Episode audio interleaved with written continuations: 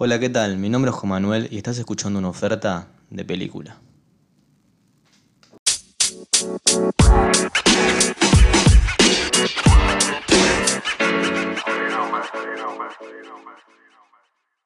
Muy buenos días, tardes, noches, gente. Bienvenidos a un nuevo episodio, el capítulo 3 de este podcast. Eh, hoy vamos a estar hablando de un tema para mí fascinante. No se trata de una review, una reseña o una crítica a una película. Hoy vamos a hablar de lo que es, a mi parecer, el presente más importante del poder de los medios de comunicación y de cómo se puede generar repercusión e influir en la psiquis de la gente a través de estos, ¿no? Estoy hablando de Orson Welles y la Guerra de los Mundos. Pero antes de adentrarnos en el fondo de la cuestión hay que hacer un poco de historia, irnos un poquito más atrás y hablar de quién era Orson Welles.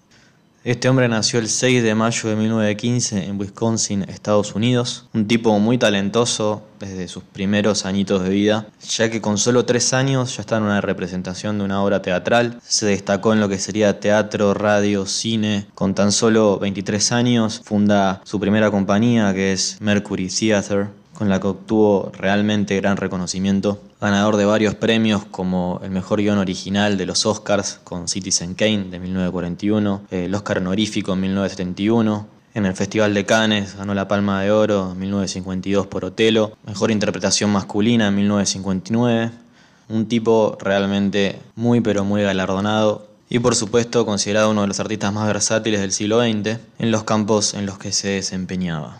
Pero más allá de todo esto, hubo un solo momento crucial, trascendental, que puso su nombre en la boca de todo el mundo y que tuvo lugar el 30 de octubre de 1938, momento en el cual Orson Welles decide grabar un radioteatro que sería una adaptación de La Guerra de los Mundos de Herbert Wells, un escritor y novelista británico. Así es como se dio comienzo el momento más importante de la radio para mí de la historia, cuando una voz en off dijo, Señoras y señores, interrumpimos nuestro programa de baile para comunicarles una noticia de último minuto procedente de la agencia Intercontinental Radio. El profesor Farrell del Observatorio de Mount Jennings de Chicago reporta que se han observado en el planeta Marte algunas explosiones que se dirigen a la Tierra con enorme rapidez. Continuaremos informando.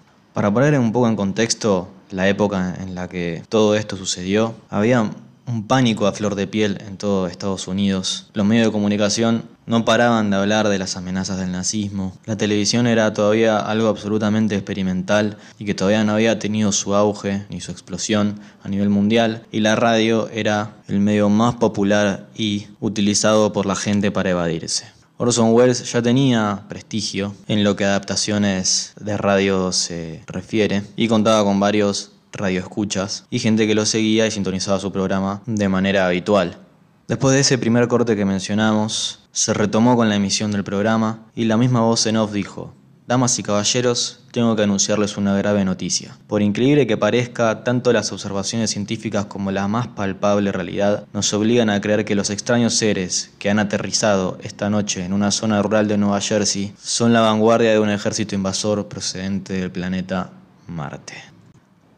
Cabe aclarar que Radioteatro sí había dicho en el principio que esto era tan solo una ficción, pero lo que sucedió es que muchos radioyentes sintonizaron más tarde la emisión o no prestaron la suficiente atención, pensando que esto se trataba de un evento que estaba pasando en la realidad. Todo estaba diagramado para que pareciera efectivamente una transmisión real, con interrupciones frecuentes, con tono de alarmismo todo el tiempo, el que sería el notero del programa, que estaba presenciando lo que sucedía, se notaba absolutamente aterrorizado, como en la secuencia en la que él mismo dice, señoras y señores, esto es lo más terrorífico que nunca he presenciado. Alguien está avanzando desde el fondo del cráter, alguien o algo. Puedo ver elevándose desde ese hoyo negro dos discos luminosos. Puede que sea una cara, no lo sé. El programa duraba aproximadamente 50 minutos, una hora, también en el minuto 40 más o menos aparecía el segundo mensaje aclaratorio, en el cual se repetía el mensaje del principio, que constaba en aclarar que era una adaptación. Se realizaba una descripción de los invasores como seres de extraño aspecto, con boca en forma de B, babiantes, tentáculos que no paran de moverse, respiración dificultosa, ojos inmensos, etc. En otro de los momentos más cúlmines del programa, el secretario de Estado de los Estados Unidos, por supuesto interpretado por un actor Decía, mientras tanto, conservando nuestra fe en Dios, Cada uno de nosotros debe continuar cumpliendo con sus deberes, de suerte que nos sea posible oponer a ese enemigo destructor una nación unida, valiente y consagrada a conservar la supremacía humana en esta tierra. Como decía, los oyentes que sintonizaron la emisión y no escucharon la introducción ni el mensaje que se daba más o menos a la mitad del programa pensaron que esto se trataba de una emisión de un programa de noticias, generando pánico. Hubo casi 12 millones de personas que escucharon el programa en ese momento, lo que dio como resultado que muchos abandonaran sus casas, que se colapsaran las carreteras, las comisarías, la gente que dentro de toda esta histeria colectiva llamaba a los teléfonos de emergencia diciendo que efectivamente habían visto a los extraterrestres para ese momento la emisión, la ficción, fue tan, pero tan increíblemente hecha, tan bien lograda, que la gente se lo creyó todo.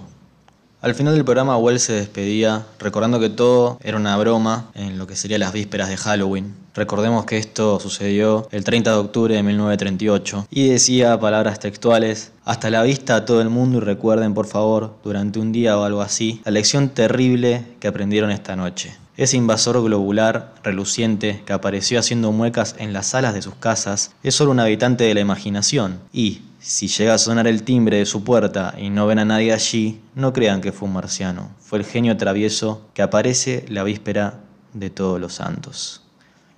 Con esto cerraba el radioteatro, la gente enloquecía, pero fue el antes y el después de la carrera de este tipo.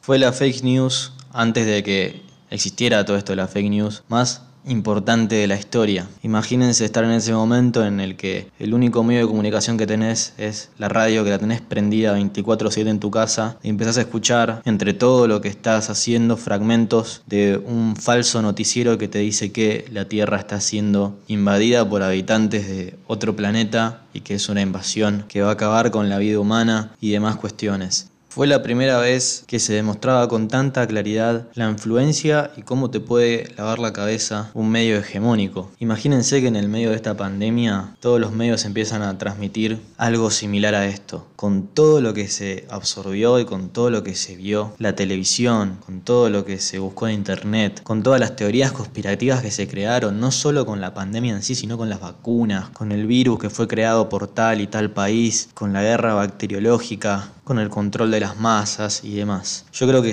colapsa el sistema entero. Bueno, este tipo lo hizo en 1938, donde la globalización todavía no existía como tal, y entonces solamente tuvo repercusión en lo que sería Nueva York y Nueva Jersey, pero generó una histeria colectiva tal que incluso después tuvo que salir a dar conferencias de prensa, aclaraciones en diarios, los mismos diarios alertaban de la invasión extraterrestre. La verdad es una historia fascinante y tiene que ver también con la alienación y la necesidad de evadirse que tenían las personas en ese momento en el que salían de la Gran Depresión. Había mucha pobreza, muchos peligros más a flor de piel, si bien ahora también, pero estando más conectados y teniendo más información a la que recurrir. Para ir un poco a las curiosidades, América del Sur tuvo su propia guerra de los mundos, por así decirlo, Ocurrió en Quito, la capital ecuatoriana, el sábado 12 de febrero de 1949, 11 años después. Radio Quito, perteneciente al periódico El Comercio, emitía ese día una adaptación de la Guerra de los Mundos preparada por el director Leonardo Páez Maldonado y un famoso actor de radionovelas, Eduardo Alcaraz, seudónimo de Alfredo Vergara. Durante los días previos para alimentar la curiosidad de la gente, el diario había publicado varias noticias breves en las cuales se informaba de avistamientos de ovnis y demás cosas que tenían que ver con los extraterrestres. Eso ayudaría a que la gente esté más alerta para cuando empezara la teatralización que se daría lugar en la radio. Sonaba en la emisora ese día un concierto en vivo y en directo, cuando se detuvo el mismo para informar sobre el descubrimiento de un ovni sobrevolando las Islas Galápagos. Al rato nuevamente habría un falso boletín informativo, que lo gracioso es que lo comunicaba el auténtico jefe de los boletines informativos, afirmando que un platillo volante había aterrizado en las afueras de la ciudad de Quito, en el barrio de Cotocollao, que por aquel entonces era una zona rural. Cuando la emisión llevaba unos 21 minutos, desde Radio Quito informaron que la invasión era global y la gente, que estaba básicamente muriendo de miedo, atemorizada, salió a la calle. El punto más álgido de todo esto llegó cuando un actor que interpretaba al ministro de gobierno dijo, y cito, por desgracia, compatriotas, sospecho que nuestras armas no poseen las características mecánicas para contrarrestar a las del colosal enemigo. En ese momento, como dije antes, las calles se llenaron de gente, algunos se iban a la iglesia, otros a ver a sus seres queridos, convencidos de que iban a tener una muerte segura. Esta historia por ahí tiene un desenlace mucho más trágico, ya cuando trascendió que todo era un engaño, las personas totalmente enfurecidas fueron a lo que sería la sede del comercio y de esta radioemisora en busca de venganza. Primero empezaron tirando piedras, ladrillos, haciendo destrozos para terminar incendiando el edificio. La policía no les dio bola a las llamadas de los trabajadores de la emisora, porque obviamente como se había tratado de una burla, había una complicidad con la gente todo esto tuvo como resultado que cinco personas no pudieran salvarse y murieran en el incendio. También se registraron algunos suicidios de oyentes que presas del pánico recurrieron a esa solución extrema. Esa fue la última vez en dos años que Radio Quito volvió a transmitir algo hasta el 30 de abril de 1951 que se reabrió nuevamente, a pesar de todo lo que había sucedido. Volviendo a Estados Unidos, todo este revuelo catapultó la carrera de Orson Welles y le permitió dirigir su primera película que tendría éxito mundial. Esta es Citizen Kane. Eso le abrió las puertas a lo que sería el mundo del séptimo arte, dirigió muchas películas más.